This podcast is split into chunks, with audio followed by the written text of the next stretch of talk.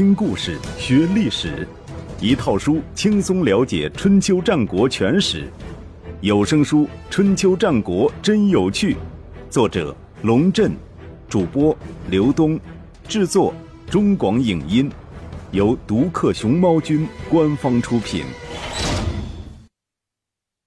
第一百五十二集，鲁昭公的悲剧，死要面子活受罪。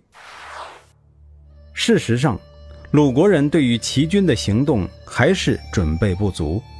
公子楚起兵的消息传到曲阜，季孙意如才手忙脚乱地从各地调集部队。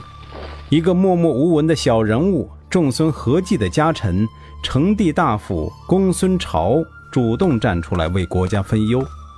他对季孙意如说：“封邑就是用来保护国家的。”请允许我带领成帝军民抵御齐军。季孙意如当然求之不得。问题是，小小成帝怎么挡得住公子除的大军？公孙朝请季孙意如支开旁人，将自己的计划说了一通，然后说：“您如果不放心，我愿意将自己的家人送到曲阜来当人质。”季孙意如说：“我相信你，不必送人质了。”公孙朝独自一人跑到齐营，对公子楚说：“孟氏不过是鲁国的破落家族，长期以来对成邑横征暴敛，索取无度，我早就不能忍受了，请让我借齐国的肩膀好好休息一下。”齐军进攻曲阜，本无需经过成地，但是有便宜谁不想占？公子楚马上移师围城。齐军的先头部队刚刚渡过滋水，就受到公孙朝的迎头攻击。齐军刚准备反击，公孙朝已经撤退了，只留下一句话给公子楚：“我这是在迷惑鲁国人，不让他们知道我已经投降于您。”公子楚将信将疑，将部队驻扎在滋水边上停留了一夜，等待公孙朝的消息。第二天早上，探子来报，鲁军已经集结完毕，在吹鼻严阵以待。公子除情之上当，再派人去质问公孙朝，得到的答复是：“我是很想投降，可是我的部下不听我的话，没办法呀。”双方在吹鼻发生战斗，骑将子渊杰一马当先，冲入鲁阵，见兵杀兵，见将斩将，如入无人之境。鲁将野谢上前迎战，子渊截见了，远远的一箭射过来。野谢眼明手快，举起盾牌遮挡。那箭先是穿过车前横木，再射到盾牌上，正中盾脊。野蟹只觉手震得发麻，仔细看时，那箭竟然深入盾脊三寸。如若不是此前有横木阻挡其来势，只怕连盾脊都要射穿了。野谢也不是好惹的。当即举弓回射一箭，不射人而直射其马，正中马颈的腕带。那马惨叫一声，轰然倒地，将另外三匹马也带倒，身后的战车被掀得飞了起来。正巧身边有一辆鲁军的战车经过，紫渊杰没等战车落地，翻身一跃，跳到鲁军战车上。只听得车上鲁军惨叫连连，如同沙包一般被扔下车。紫渊杰的车夫也不是等闲之辈，刚从地上爬起，急跑几步，也跃上车来，抓过缰绳，不待紫渊杰吩咐，调转车头，认准了野蟹所在的位置，快马加鞭，疾驰而去。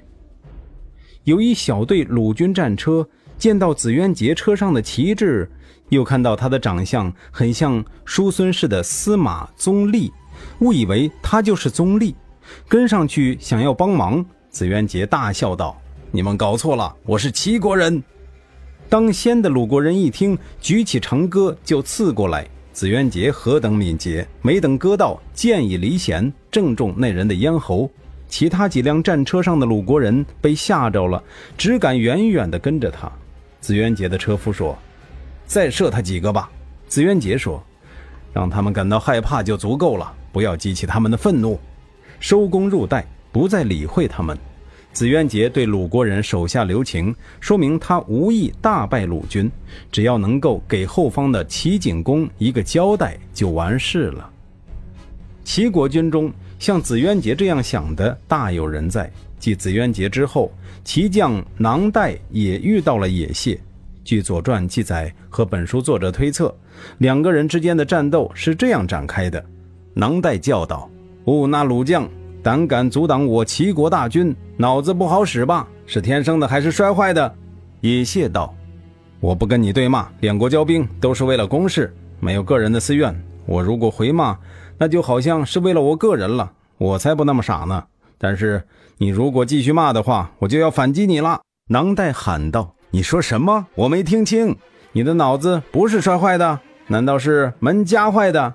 野蟹说：“你这个瓜娃子，老虎不发威，你把我当病猫。你给我听好了，你的脑子才不好使，敢跑到我鲁国的土地上来撒野，管教你有来无回。”那天战场上，这样的奇事随处可见。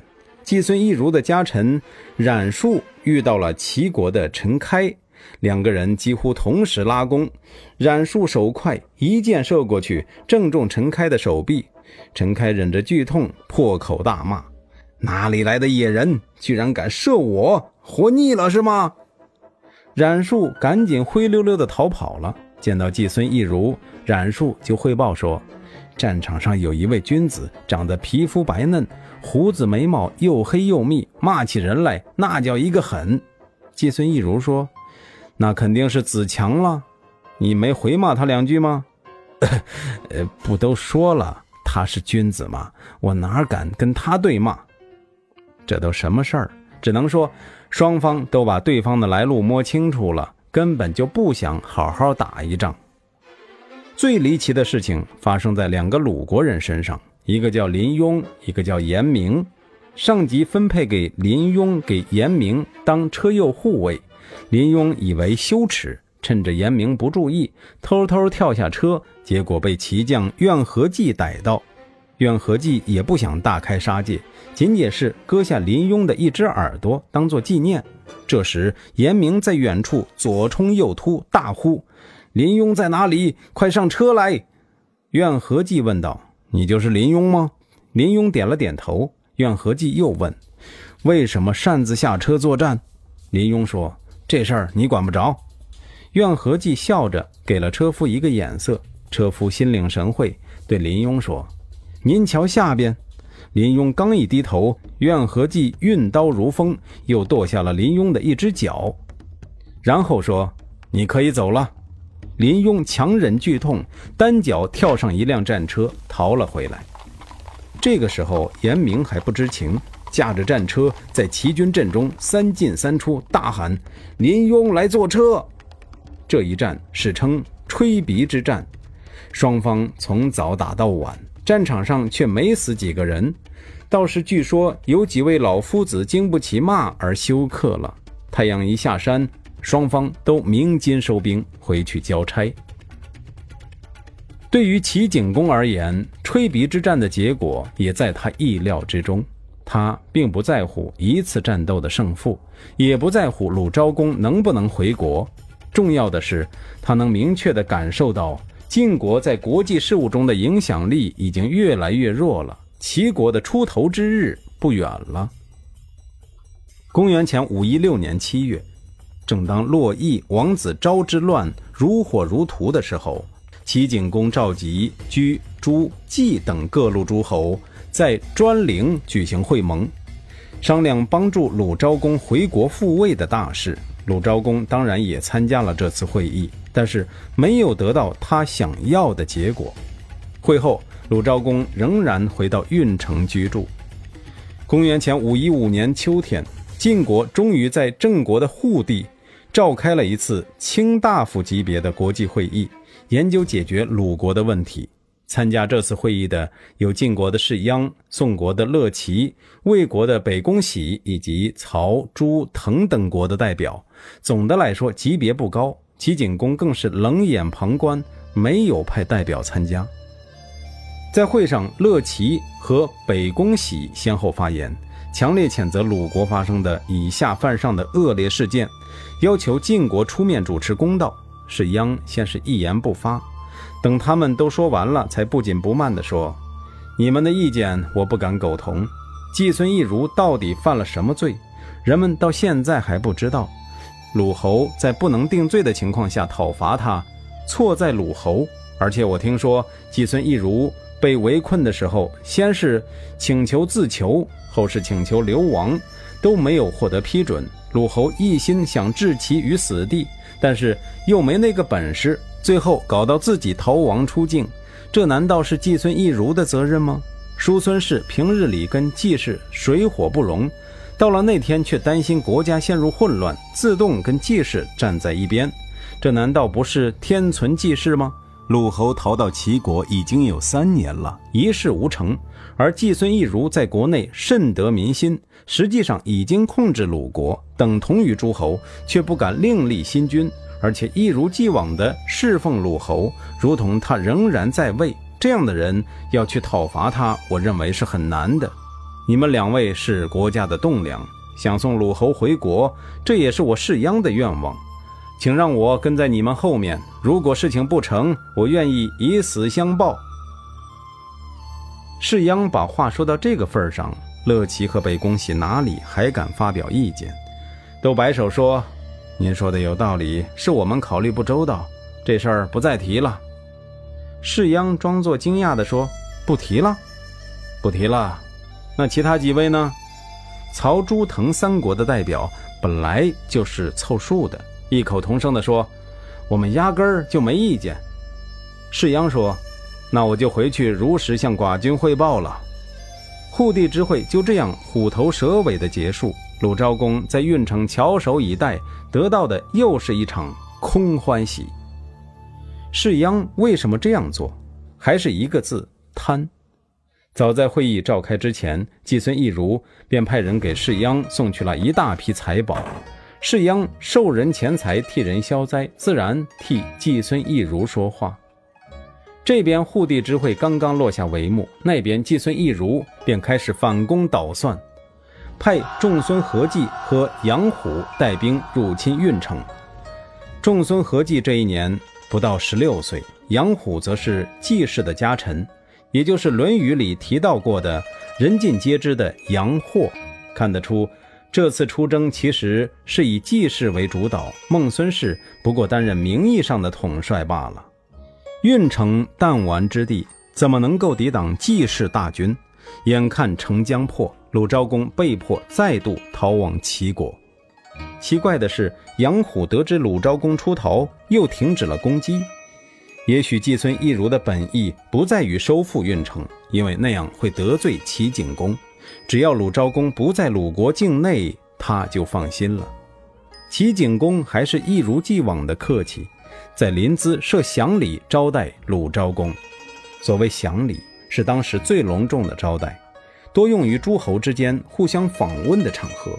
子家姬劝鲁昭公：“您在齐国的庇护下生活已经三年了，还有什么好想的？齐侯不过是想叫您去喝酒罢了。您最好推辞了享礼，只接受酒宴。”子家姬的意思：人贵在自知。你在人家屋檐下待久了，很难受到尊重。即便人家表面上客气，你也要自觉推辞，免受其辱。鲁昭公接受了子家姬的意见，向齐景公推辞享礼。齐景公一听乐了：“好嘛，就照鲁侯的意思，咱们喝酒叙旧，不来那套虚的。”于是将乐队和仪仗撤下，宾主相对而坐，放开肚皮喝。三五杯酒下肚，齐景公有了醉意。随便指着一位陪客的大夫说：“你给鲁侯敬酒。”这事儿如若发生在现在，不成为问题；但在当时，敬酒是一件很讲究的事，即便是随意喝，也要讲究个门当户对。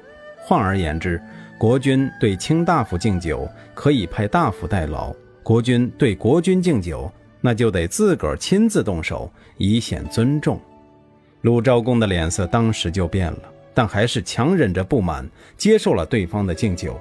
没想到更气人的事儿还在后边。齐景公又喝了几杯，居然喝高了，抚着脑门说：“寡人不胜酒力，要回后宫歇息，先告辞了。”这都什么事儿？鲁昭公铁青着脸目送齐景公出去。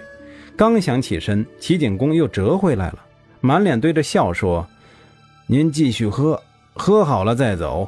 寡人派贱妾小虫出来陪您喝。”当年南蒯之乱，公子印逃亡到齐国，将女儿小虫嫁给齐景公为妻。若论辈分，小虫乃是鲁昭公的姑母。子家姬一看，这也太不像话了，赶紧拉着鲁昭公告辞出来。公元前五一四年春天，自尊心大受打击的鲁昭公在临淄给晋顷公写了一封信，希望晋国能够接纳他。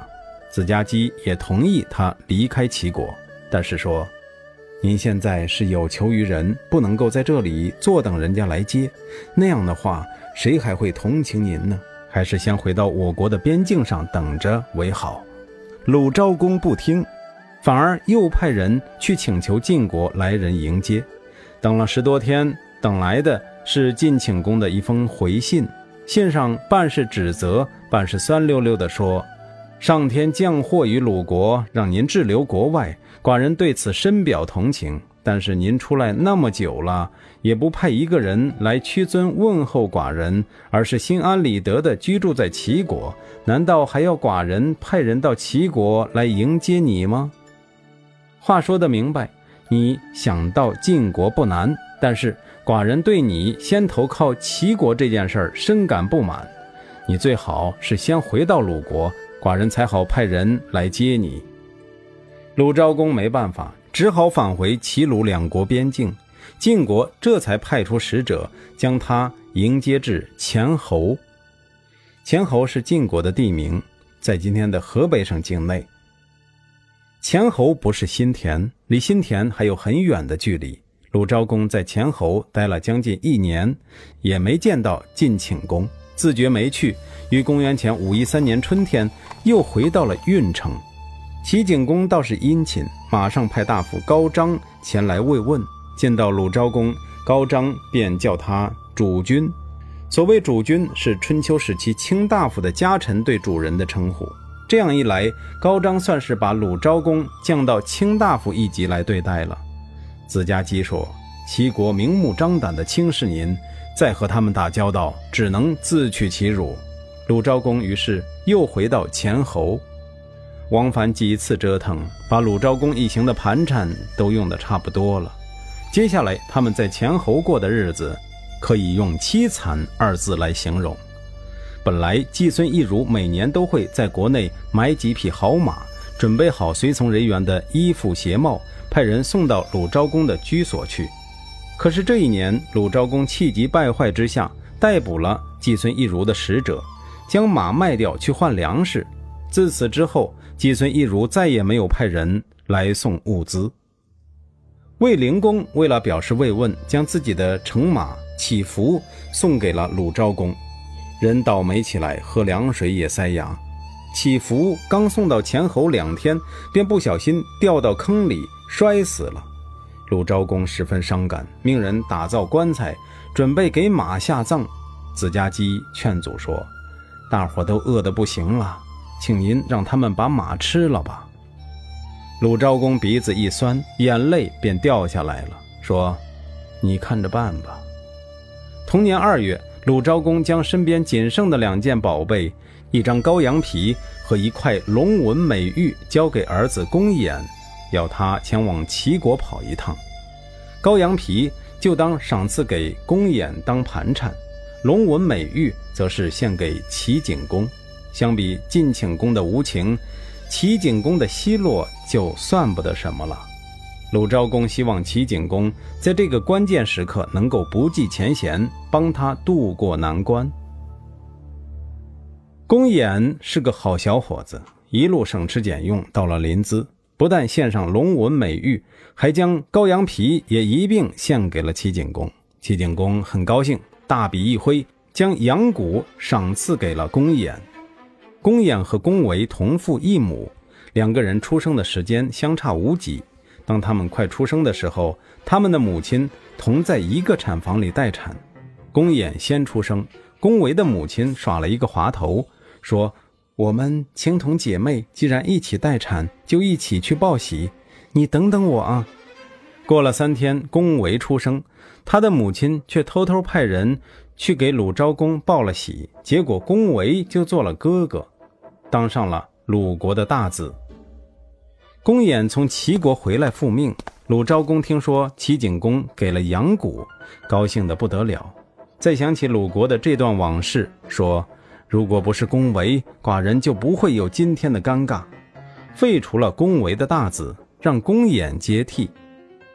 有了阳谷的税收，鲁昭公在前侯的日子就好过多了。这期间，晋国也发生了许多事情。韩起和晋顷公先后去世，魏叔接任中军元帅，晋定公即位。关于这些事情，后文即将讲到，在此不提。新官上任三把火。公元前五一一年春天。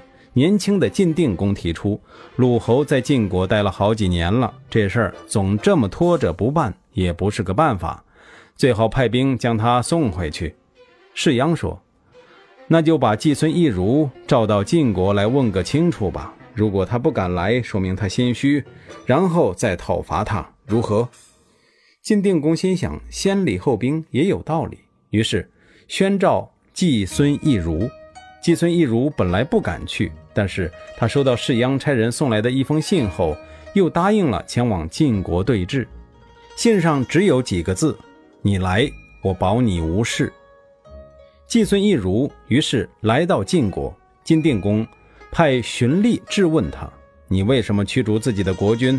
周朝的刑律规定，有国君而不侍奉，乃是大罪。你认真考虑一下吧。”季孙意如早有准备。他去见荀吏的时候，头上戴的是扶桑专用的链冠，身上穿的是麻衣，脚上也没穿鞋，一副悲悲戚戚的模样，伏在地上回答荀吏：“侍奉国君，那是下臣求之不得的，哪里敢逃避刑罚？国君如果认为下臣有罪，请把下臣囚禁在敝邑，以待审问，下臣绝对服从。如果……”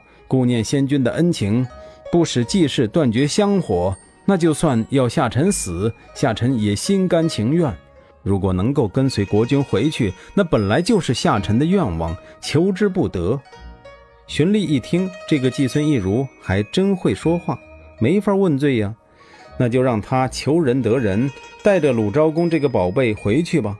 于是，将季孙意如带到前侯，让他面见鲁昭公。自公元前五一七年至今，这是鲁昭公和季孙意如六年来第一次见面。其实也没真正相见，是季孙意如跪在屋子外头，向鲁昭公发出了回国的邀请。荀吏说：“寡君派下臣责备意如，意如也认识到自己的错误，请您跟着他回去吧。”鲁昭公此时感慨万千，同时也是纠结万分。回到鲁国是他做梦都想的事儿，但不是杀回去，而是被季孙意如请回去，对他来说又是一种耻辱。子家姬劝他：“回去吧，一次耻辱不能忍受，待在这里终身耻辱反而能忍受吗？”鲁昭公心想：“是啊，回去自然是耻辱，可总比一辈子寄人篱下强。”但是其他人显然误判了形势，不愿意跟着鲁昭公回国，对鲁昭公说：“能不能打倒季氏，就在您一句话，请您千万不要犯糊涂。”大伙这么一起哄，鲁昭公还真犯了糊涂，以为只要自己说一句话，晋国人就会主持公道，将季孙意如抓起来问罪。于是他对荀吏说：“感谢晋侯的恩惠。”如果真的打算让我回国扫除宗庙来侍奉他，我就不能见那个人。我和季孙意如势不两立，请河神作证。我如果见他一面，就请河神降罪于我。荀吏完全没有料到鲁昭公会来这么一招，赶紧捂上耳朵说：“寡君诚惶诚恐的想办好您的事儿，哪里知道反而会引起鲁国的内乱。下臣这就回去复命。”说着，退了回去，对季孙意如说：“国君还在生你的气呢，别跪了，赶紧回去主持大局吧。”季孙意如最想听到的就是这句话，他强忍着心中的狂喜，大声说：“既然是这样，下臣不敢违逆国君的意思，先行告退了。爬起来，头也不回地跟着荀吏走了。鲁昭公君臣面面相觑，目瞪口呆，老半天都没回过神来。子家姬偷偷对鲁昭公说：“您如果后悔，现在还来得及，驾一辆车追上季孙意如的队伍，他还是得带您回去。”正所谓一语惊醒梦中人，鲁昭公马上起来，走到院子里，吩咐内侍备车。马还没牵出来，群臣们一拥而上，将他团团围住。您这是想干什么？要把我们这些人丢在这里吗？更有人拔出剑来，虚指着鲁昭公说：“谁也不许走，谁走谁就是罪人。”鲁昭公吓得脸色发白，偷偷看了一眼子家姬。子家姬摇了摇头，意思是算了吧，走不成了。公元前五一零年，春秋记载，公在前侯。左传解释，鲁昭公既不能得到诸侯的承认，又不能得到国内的支持，还不能听取正确的意见，所以只能待在前侯虚度时日。屈指算来，这已经是他流亡国外的第八个年头了。同年十二月，鲁昭公病逝，临终之前将所有财物拿出来赠送给列位大夫，但是谁都不敢接受。赠给子家姬一对玉虎、一片玉环、一块玉璧和几件衣服，子家姬接受了，其他人这才敢接受。鲁昭公死后，子家姬又将这些东西还给库房，说。我接受这些是不敢违抗国君的命令。其他人见状也交还了赏赐的东西。鲁昭公被季孙意如驱逐，最终客死他乡，将一百多年来的三环专炉推到了高潮。后世对季孙意如的评价多持谴责的态度，认为他以下犯上，以臣逐君，是名副其实的乱臣贼子。但是在当时，人们显然不这么看。晋国的赵鞅曾就此事问大夫始墨，季孙意如以臣逐君，国内的老百姓都服他，诸侯也接受他，国君客死他乡而不问其罪，这是为什么？始墨的回答很玄妙，但也不难懂。天下万物的数理有二、有三、有五，所以天上有日月星，谓之三辰；地上有金木水。火土叫做五行，物体有左右，互为依存。天子有公，诸侯有卿，便是这种关系。老天生了季氏，命他辅佐鲁侯，已经很长时间了。老百姓服他，难道不是很正常的事吗？几代鲁侯都耽于享乐，而几代季孙都勤于政务，老百姓早将国君忘记了。就算他死在外面，又有谁会觉得悲伤？所谓社稷，不是一家人的社稷；君臣的关系也不是一成不变的。古来如此，古代那些帝王的子孙，如今还有几个富贵？早都成了庶人了。诗上说：“高岸为谷，深谷为陵。”大地尚且如此多变，何况人世？您如果要问我从这件事中能够得到什么教训，只有一点：国君必须慎重对待器与名。不可以假借给别人。由此可见，器即礼器，名即名分，这两样东西都是国君专有的，也就是国君统治国家的合法性依据，千万不可让人家盗走。